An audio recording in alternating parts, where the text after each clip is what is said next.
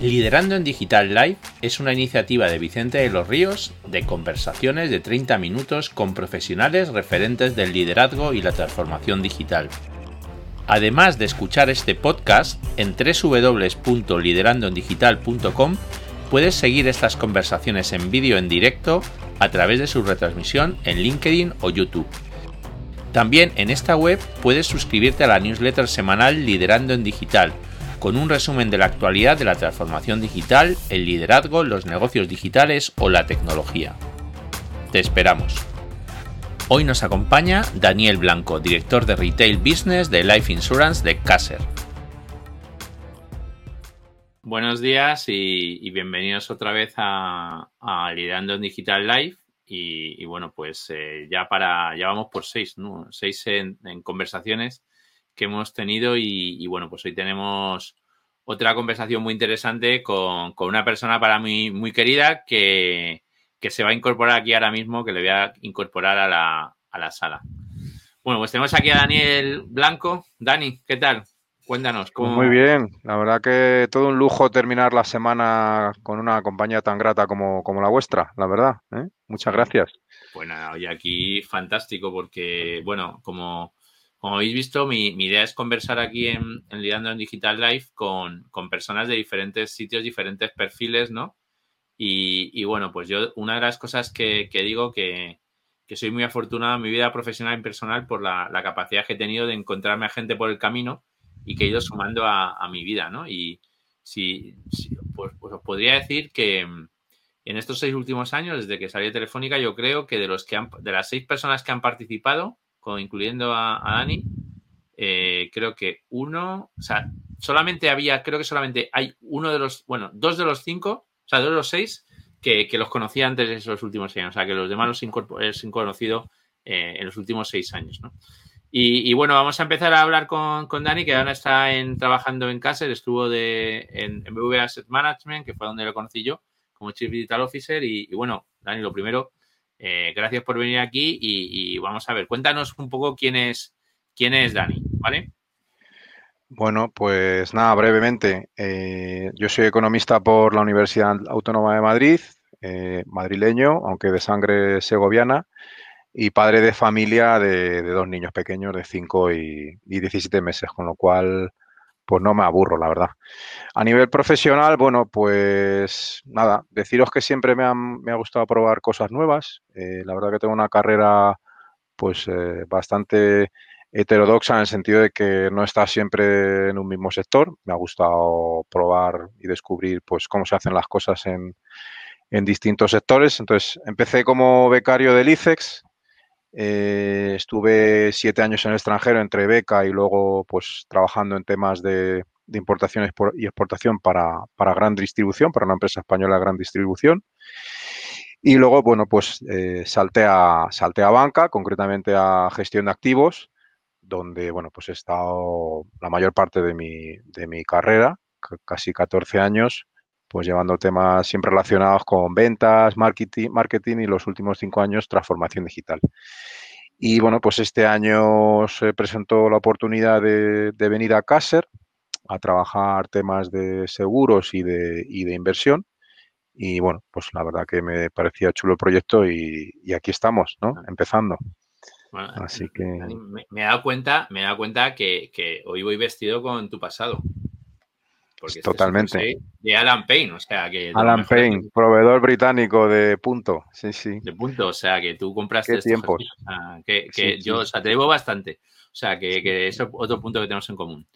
Bueno, pues, ¿y cómo llegaste tú a este mundo este de la transformación digital? A ver, porque, claro, o sea, lo que nos has ido contando, hasta en compra, luego estuviste en la parte, ya te pasaste al mundo de seguros, eh, fondos y tal, eh, planes de vida, y, ¿cómo llegaste a esto? Pues la verdad que fue, fue un poco casualidad, ¿no? O sea, yo en la gestora de fondos del BBVA, como digo, llevaba temas de, marketing, de ventas, de, soporte a la red. Y cuando BBVA pues empezó toda su aventura de transformación digital, allá hace seis años más o menos, pues bueno, pues estaban buscando perfiles eh, para, para crear grupos de trabajo concretamente el mío, pues iba sobre, sobre productos de inversión, ¿no? Pues qué, estrategia íbamos a dar a, al ahorro de la inversión en, la aplicación móvil de BVA, en la web. Y bueno, pues como siempre, ¿no? Pues eh, las plantillas están muy ajustadas, eh, al final cuesta mucho sacar pues a un gestor de fondos para ocuparse de estos temas que a priori se ven un poquito como soft, pero que ya hemos visto que con, con el paradigma digital pues tienen más importancia incluso que, las funciones de fábrica. Entonces, pues bueno, pues dijeron, bueno, a ver qué perfil tenemos por ahí, que sea comercial, que, que, tenga una cierta sensibilidad digital, pues para tratar de que nuestros productos estén de la mejor manera en, en los canales del banco, ¿no? entonces, bueno, pues yo en aquel entonces llevaba, llevaba cosas también de estas, llevaba la web de la gestora, eh, llevaba una iniciativa de comunicación sobre educación financiera, mi jubilación, entonces dijeron, bueno, pues this is the man for the job, ¿no? O sea, cogemos a este hombre, lo sacamos de aquí y lo llevamos a decidir el BVA del futuro en cuanto a, productos de, ahorro e inversión. Y, bueno, ya te digo que yo creo que valoraron mucho ese perfil comercial, ¿no? de tener claro un poco las necesidades del usuario, es decir, qué busca el usuario en, canales digitales y, un poco el interés ¿no? por, por, por, por, estas cosas, porque al final pasa igual que, tú, por ejemplo, en el corte inglés, mm, ¿cómo decides a quién pones en un departamento y a quién pones a otro? Bueno, pues el tío que te está vendiendo librería, al final tiene que ser una persona que sea una lectora ávida, eh, en fin, que tenga interés por, por, por este, este, este, este negociado. Eh, nada peor que poner a alguien que no le guste el producto, ¿no? Porque nunca se lo va a creer y nunca, nunca va a poner el amor a, ello, ¿no? Que es lo básico en estas cosas. Luego, vamos a hablar un poco, un poco de los seguros, ¿no? Porque, claro, una de las cosas que yo he aprendido viendo, pues trabajando con gente de seguros, ¿no? En estos últimos años, claro, es que hablamos de seguros y es que no tiene nada que ver una cosa con la otra. O sea, que aquí eh, hay mucho, como se dice, ramos, ¿no? En, el mundo del seguro, ¿no? Y tú especialmente eh, has trabajado en un, en un mundo que realmente yo lo que me he dado cuenta, además me he dado cuenta mucho hablando contigo, es que es un tema de cultura, ¿no? O sea, hay otros seguros que pueden ser más transaccionales, pero lo que vosotros hacéis en la parte más de asset management y de vida, o sea, bueno, no de, vida y de, y de, previsión, ¿no? Eh, es más un tema de cultura de vida, ¿no? Sí, esto eh, va de planificación financiera. el ciudadano del siglo XXI pues tiene que hacer frente a diferentes retos, pues desde la jubilación, eh, la inestabilidad laboral, el tema de hacer frente a la educación de tus hijos y todo eso pues exige que uno dedique recursos eh, para hacer posible esos, esas metas, ¿no? esos, esos objetivos que tienes, que tienes en la vida. Entonces, eh, yo creo que tanto bancos como aseguradores eh, se han dado cuenta de ello y han visto que, bueno, que, tienen que pasar de un diálogo de producto, de colocación de producto, a un diálogo de soluciones, ¿no? Un diálogo de, eh, pues eso, planificación financiera mm, desde el punto de vista del ciclo vital. Oye, mm, voy a pensar lo que va a ser mi vida como ciudadano de aquí a a que me muera, ¿no? O, mínimo 30 o 40 años, y a partir de ahí voy a buscar soluciones, ¿no? Eh, con una entidad, con otra entidad, em, pero vamos, la idea es que el cliente, la persona, vaya teniendo mm, recursos que complementen los recursos que da el sector público, porque en España pues eh, vivimos en un estado del bienestar y hay unas coberturas bastante generosas en salud, en sanidad, en educación, pero que bueno, que podemos querer eh, algo por encima de esa cobertura pública, eh, coberturas que en ciertos capítulos pues están sujetas a incertidumbre, como, como sucede con el mundo de, las pensiones, ¿no? Que, bueno, que vislumbramos una reforma de pensiones que no sabemos hacia dónde nos va a llevar a nivel de, cuantía de la pensión y para ello, pues oye, de una manera ordenada, eh, poquito a poquito, pues dedicando una parte pequeña de nuestro, de nuestro sueldo mensual, podemos construir unos recursos a 10, 20, 30 años que luego pues nos hagan la vida más fácil, ¿no? Porque, bueno, pues al final cuando, cuando llegas a la jubilación, pues sí, la pensión puede ser más o menos grande, pero, pero siempre surgen cosas, ¿no? Oye, pues tengo un tema de un achaque de artrosis, pues es más fácil tener eh, 20.000, 30.000, 40.000, 50.000 euros ahorrados que te, te, permitan pagarte un fisio, ¿no? Pues oye, eso, eso si no lo tienes, si no lo haces, pues, pues luego la vida es más complicada, ¿no? Y yo creo que, que hoy, ya te digo, bancos y aseguradoras vamos a, a, esa, a, ese planteamiento y, bueno, pues de una manera muy amigable porque eh, ya sabéis que en España pues, eh, no es como en otros países, ¿no? donde el tema de la educación financiera pues, está en el, en el itinerario escolar. Aquí no, aquí la presencia de estos contenidos es bastante baja, entonces tenemos que hacer todo un esfuerzo, tanto en canal digital como en asesoramiento físico, para llevar estas ideas a la gente y que la gente empiece a dar esos primeros pasos. ¿no? Yo entiendo que, entiendo que lo digital, claro, este, a este ramo le ayuda muchísimo, ¿no? Porque, porque vosotros el, la necesidad de explicar esto y explicarlo bien, pues el soporte digital, vamos, te da unas ventajas que no te había dado antes, ¿no? El, eh, bueno, que dependías de una persona, que fuese la persona ahí o, task forces, ¿no? Que fuesen a vender, ¿no? Fíjate, yo creo que aquí, eh, o sea, el planteamiento, digamos, exitoso es un planteamiento híbrido. O sea, no podemos ir a un planteamiento únicamente digital, porque es, o sea, no tiene la efectividad y la potencia que tiene un planteamiento mixto persona-canal digital. Y, bueno, pues eh, yo creo que, hoy en día eh, la relación con el cliente es, eso, es combinar, digamos, un primer eh, contacto que sí o sí tiene que ser físico, porque como digo, son temas complicados, son temas donde pues hay que convencer, hay que explicar la diferencia y el canal digital muchas veces ya sabéis que por la inmediatez no permite trasladar la idea tal cual, pero luego hay todo un tema de seguimiento donde el canal digital nos ayuda mucho, ¿no? Oye, pues cómo va tu inversión, eh, qué porcentaje de consecución del objetivo llevas, oye, ha bajado el mercado, ¿qué deberías hacer? ¿Deberías cambiar de producto? ¿Deberías aportar más o menos?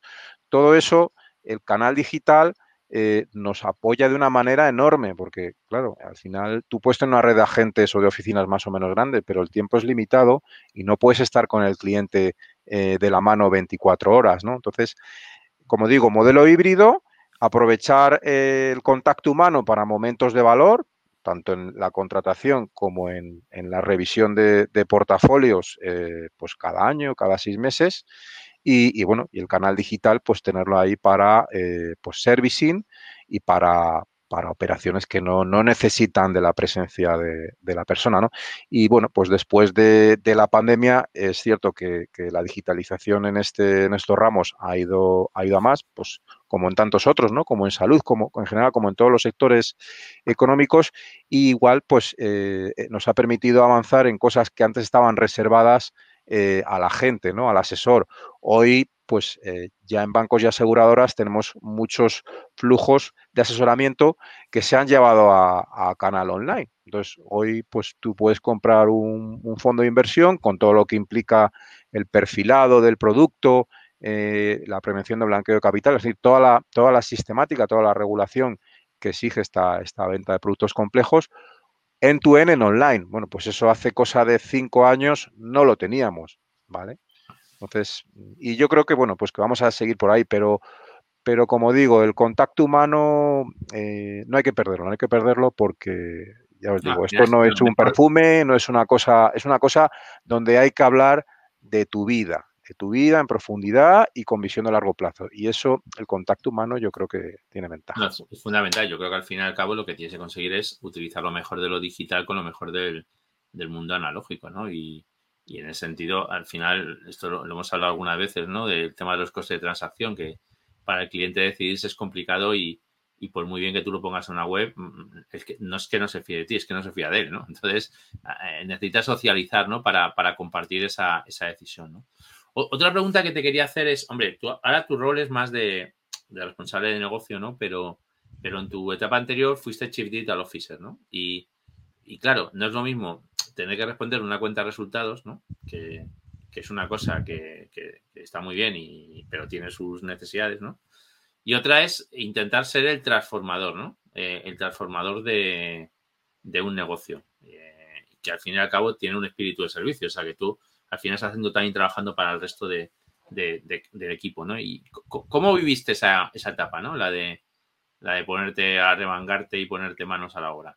Pues mira, yo en esa etapa eh, me sentía como un evangelizador dentro de la casa. Eh, a ver, sabéis que BVA pues es un banco conglomerado financiero con muchos productos, muchos negocios y, bueno, pues no dejabas de enfrentarte a un a una situación de necesidades ilimitadas por la cantidad de, productos y de, negocios que había, con unos recursos, no voy a decir escasos, pero sí finitos, ¿no? a pesar de que parezca que no era así. O sea, en las entidades grandes, pues oye, eh, hay muchos recursos, pero también hay muchas necesidades, con lo cual te enfrentas a, ejercicios de priorización donde, bueno, pues tienes que, convencer de la, de la bondad de, tus experiencias y de tus planteamientos eh, para el negocio, ¿vale? Que tú los ves clarísimamente, pues porque tienes, eres un especialista y tienes oportunidad de, de ver qué, hace la industria, tanto en España como en el extranjero, pero que bueno, que al final para el desarrollador, pues, pues es otra,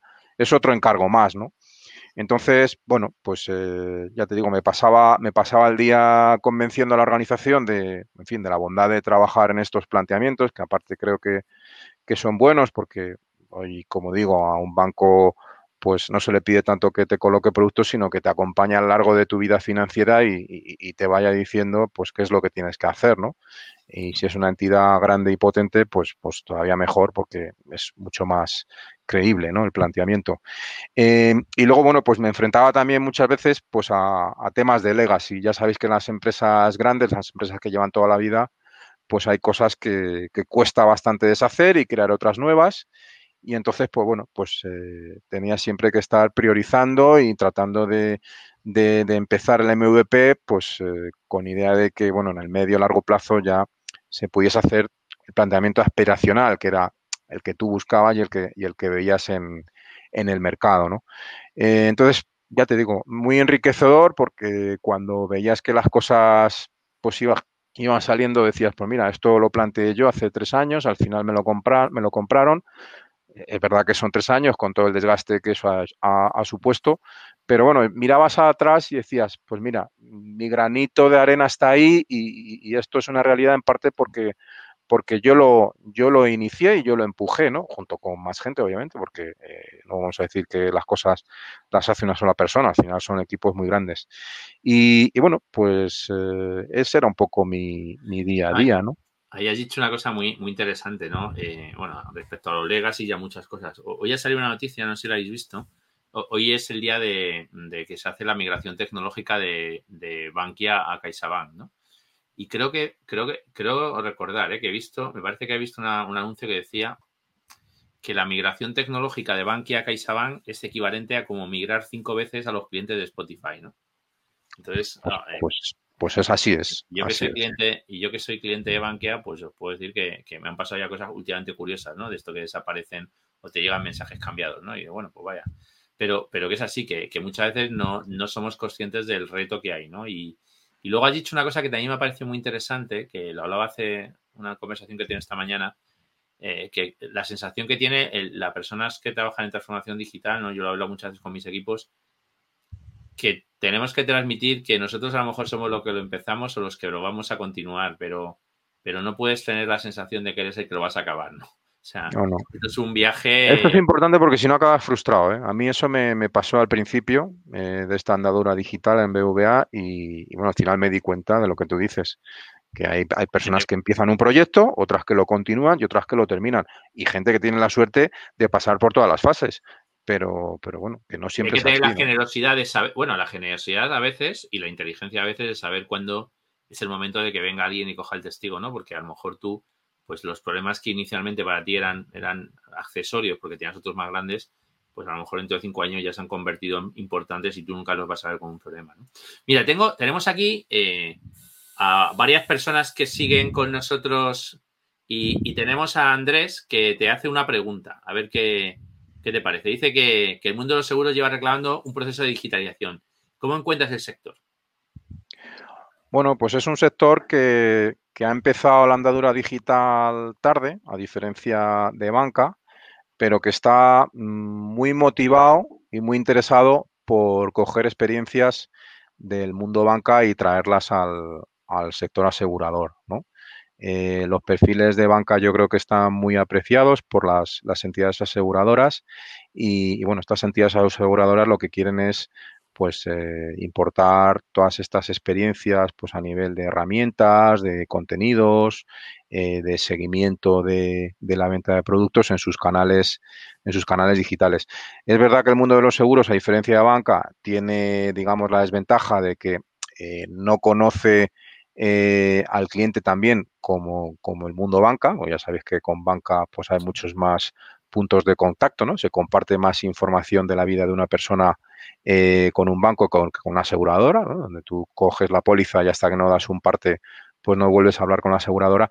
Pero eso los, los, los aseguradores lo están cambiando a marchas forzadas, entonces están desarrollando canales digitales muy profundos, están explorando eh, mucho el mundo de la agregación que, te permite PSD2, la directiva PSD2, la directiva de, protección de datos, de manera que pues ofrecen cada vez más al cliente poder eh, agregar todos los productos, tanto de, de inversión como de aseguramiento que el cliente tiene en la competencia, eh, traerlos a, a, la web de la aseguradora y hacer planteamientos pues de mejora, ¿no? Oye, esto que tienes en la calle, yo soy capaz de hacerte un planteamiento mucho más ordenado, mucho más potente, mucho más optimizado. Entonces, ya os digo, con, con PSD2 yo creo que, eh, digamos que eh, se igualan las reglas del juego, se igualan las oportunidades y al final eh, bancos y aseguradoras compiten por tener la mejor experiencia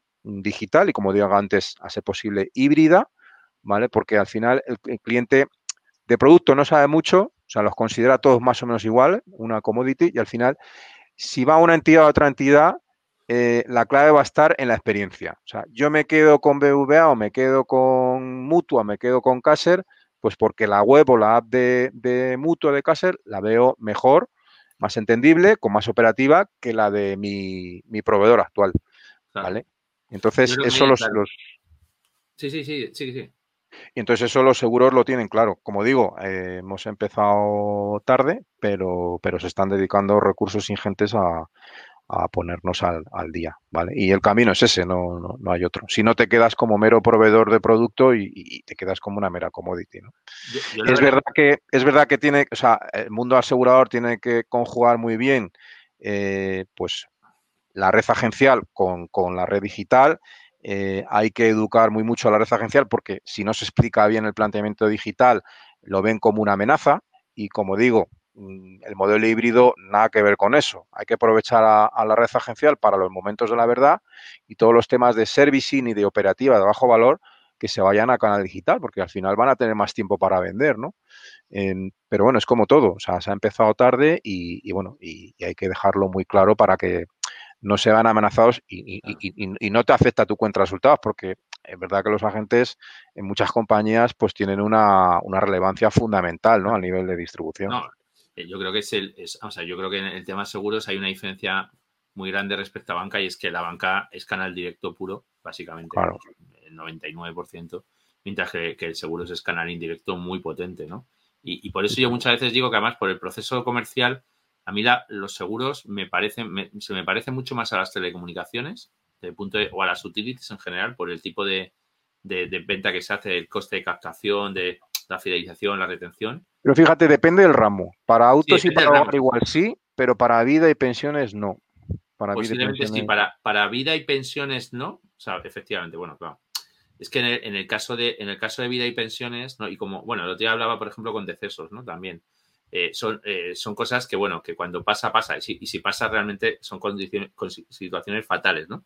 Bueno, fatales porque ha cambiado tu vida, que te has, te has, te has jubilado o, o, porque te has muerto, ¿no? Entonces, es un poco diferente, ¿no? Pero, pero efectivamente, en otros, en, los seguros más de, del ramo, estos son más parecidos a, la rotación, a la lavadora que tiene Telco, ¿no? De, la portabilidad, ¿no?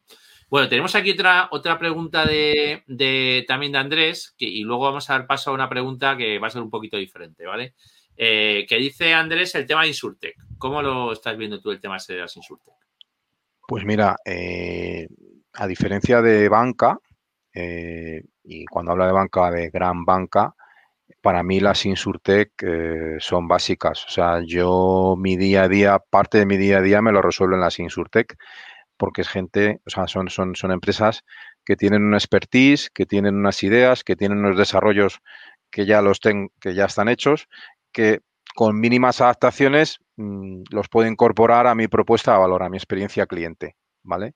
Nosotros hace poco pues hemos sacado la segunda versión de, de Clean, de Castle Clean Clean, que es una, una herramienta de ahorro puramente digital, en tu end, Y, bueno, pues esto es posible porque tenemos un, proveedor, una startup, que bueno, en su día tuvo, tuvo la idea, eh, la, pulió con nosotros en un proceso de, dos años y bueno, pues nos ha permitido salir al mercado pues eh, mucho antes que si lo hubiéramos hecho internamente, ¿eh? que bueno, pues nunca sabes un poco, la experiencia acaba siendo buena, pero bueno, es como todo.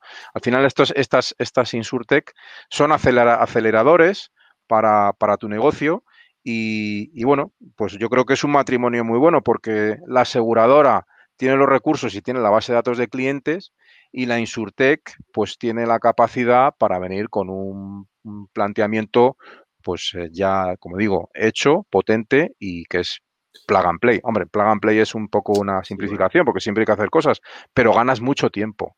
Yo creo que ahí es, importante eso lo que tú dices, ¿no? La complementariedad, que muchas veces se les ha visto como rivales y... No, para mí no, ¿eh? Para mí, ya te digo, son partners. O sea, yo no, mi trabajo no lo haría igual si no existiese en Insurtech. Bueno, vamos, a tener una pregunta, vamos a tener una pregunta especial y vamos a incorporar aquí a la conexión a, John, que John ha sido... Hombre. Eh, conocimos a la, a la, vez los tres y, y bueno, pues, pues John he hablado con él, digo, a ver si le haces una pregunta a Dani, ¿no? Eh, ellos coincidieron en el programa ejecutivo de transformación digital. ¿Cómo estás, compañero? La pregunta a Dani, joder, que...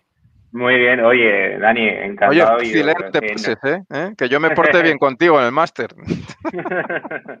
no, lo primero, darte la enhorabuena por la exposición y por y también agradecerte pues, pues todo el tiempo que mantuvimos en el, en el curso. Fue un auténtico placer compartir aula contigo y además un orgullo pues, pues ver cómo, cómo puedes ir hablando de la experiencia que tienes, de ese rol de transformador y, cómo con el paso del tiempo pues sigues aportando tu granito de harina en la, en la parte de, digitalización. De hecho, pues no sé, yo llevo eh, escuchando bastante atento estos, estos 25 minutos de, de, presentación y de exposición y la verdad es que pues, me he quedado con dos cosas que me han gustado mucho. La primera es el paso de venta de producto a diálogo de soluciones creo que, en un modelo de sector seguros esa, esa parte humana pues es, importante y darle ese salto.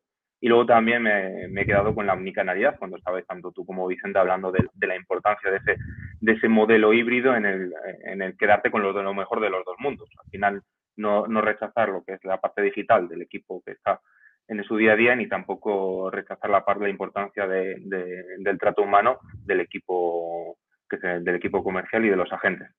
Y teniendo, teniendo eso en mente, a mí eh, la duda que me quedaba es, eh, es, dentro de tu rol de experto transformador, dentro de tu experiencia, que llevas ya bastantes años haciendo cambios, ¿qué consejos podrías darle o qué, qué crees que sería lo importante para una persona que va a iniciarse en un reto de, o en un proyecto de transformación? Es decir, ¿qué mensajes tendría que transmitir al equipo? ¿Qué nivel de indicadores haría? ¿Qué actitud crees que tendría que, tener esa persona a la hora de abordar este plan de transformación para que al final eh, toda esa experiencia que tú tienes pues eh, pueda también ayudarle a, la hora de abordar el proceso? Bueno, pues eh, yo creo que ante todo hay que tener sentido común. Yo creo que, bueno, que todas estas cosas al final pueden ser todo lo complejas o todo lo sencillas que queramos y, bueno, el riesgo muchas veces es pues acabar en un alarde de erudición, ¿no? Pues hay que hacer esto porque, bueno, pues porque yo veo que en la calle, en el extranjero se hace, con lo cual el camino es este.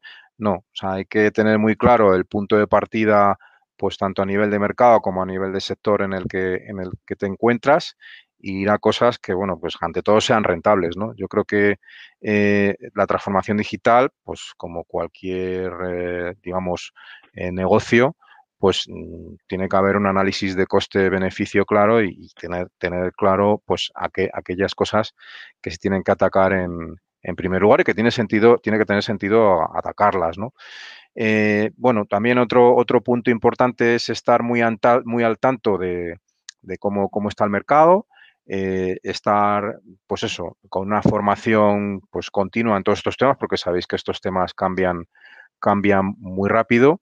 Y, bueno, y aplicar metodologías el todo lo posible y, todavía más, ¿no? Porque, como digo, las necesidades son infinitas y los recursos son limitados. Y, bueno, no hay nada peor en, en estas aventuras de transformación digital que, dar pasos en falso, eh, experiencias erróneas que, bueno, que está muy bien aprender y corregir, pero eh, en las organizaciones hay que ir a caballo ganador, porque si, si, te sale mal una cosa, hay que convencer a toda la organización de que, oye, tiene sentido, seguís confiando en mí.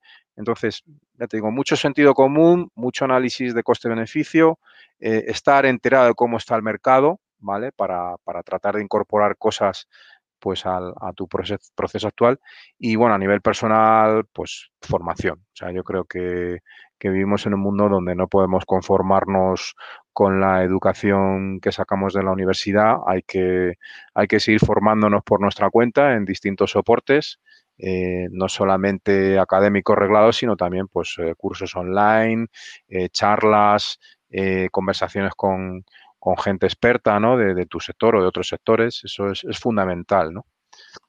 Pues nada, oye, muchas gracias, John, por estar aquí. Un día de tocar a ti, ¿eh? estar ahí de protagonista. He preguntado ya y contar, contaré, con, contaré con Dani. Bueno, pues eh, yo nada, que, que, simplemente, bueno, Dani, eh, consejo, has dicho un consejo, último consejo ahí a, al final, ¿no? De, de, tanto para la empresa como a nivel personal. ¿Alguna cosa más que nos quieras decir, ¿no? Algo, eh, no sé, algo que nos quieras compartir, ¿no? De tu, de tu experiencia, de, de, lo que te ha aportado esto, el mundo digital o no sé. No, pues creo que es un, creo que es el, el, sitio, es el rol. Yo creo que es, es, el futuro. Entonces trabajar en funciones de estas, pues, pues es muy, muy enriquecedor y a nivel personal y a nivel, a nivel profesional.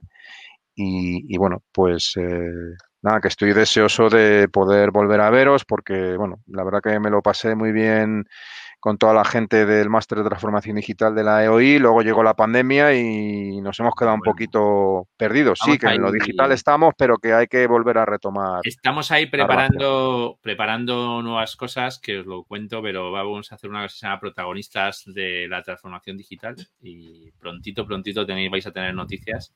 Y, bueno, va a ser también un punto de encuentro presencial y, online y que nos parece muy, muy importante, ¿no? Que al final pues la comunidad de 500 personas que ya han pasado por el programa, pues eh, al final eh, hemos ido generando muchísimas relaciones, pero creemos que se pueden generar todavía muchísimas más, ¿no? Y, y, eso pues me parece que es algo fundamental para que, para que lo aprovechemos. Yo creo que eh, en el mundo digital, ¿no? Y es una cosa que no hemos hablado, bueno, lo hemos hablado indirectamente con el Sinsultec, ¿no? La, la, la, la, imposibilidad que hay de saberlo todo y la imposibilidad de hacerlo todo solo, ¿no? Entonces, al es final verdad. es cómo, cómo somos capaces de colaborar y cómo entre todos con un poquito vamos haciendo que las cosas acaben funcionando.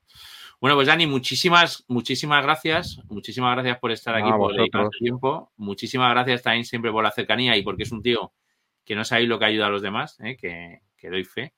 Y, y nada, bueno, que, que, te seguiremos viendo aquí en esto, vamos, te seguiremos viendo y, te, y te, un día te meteremos aquí también a, a hablar, ¿eh? que, que daos sí, cuenta claro.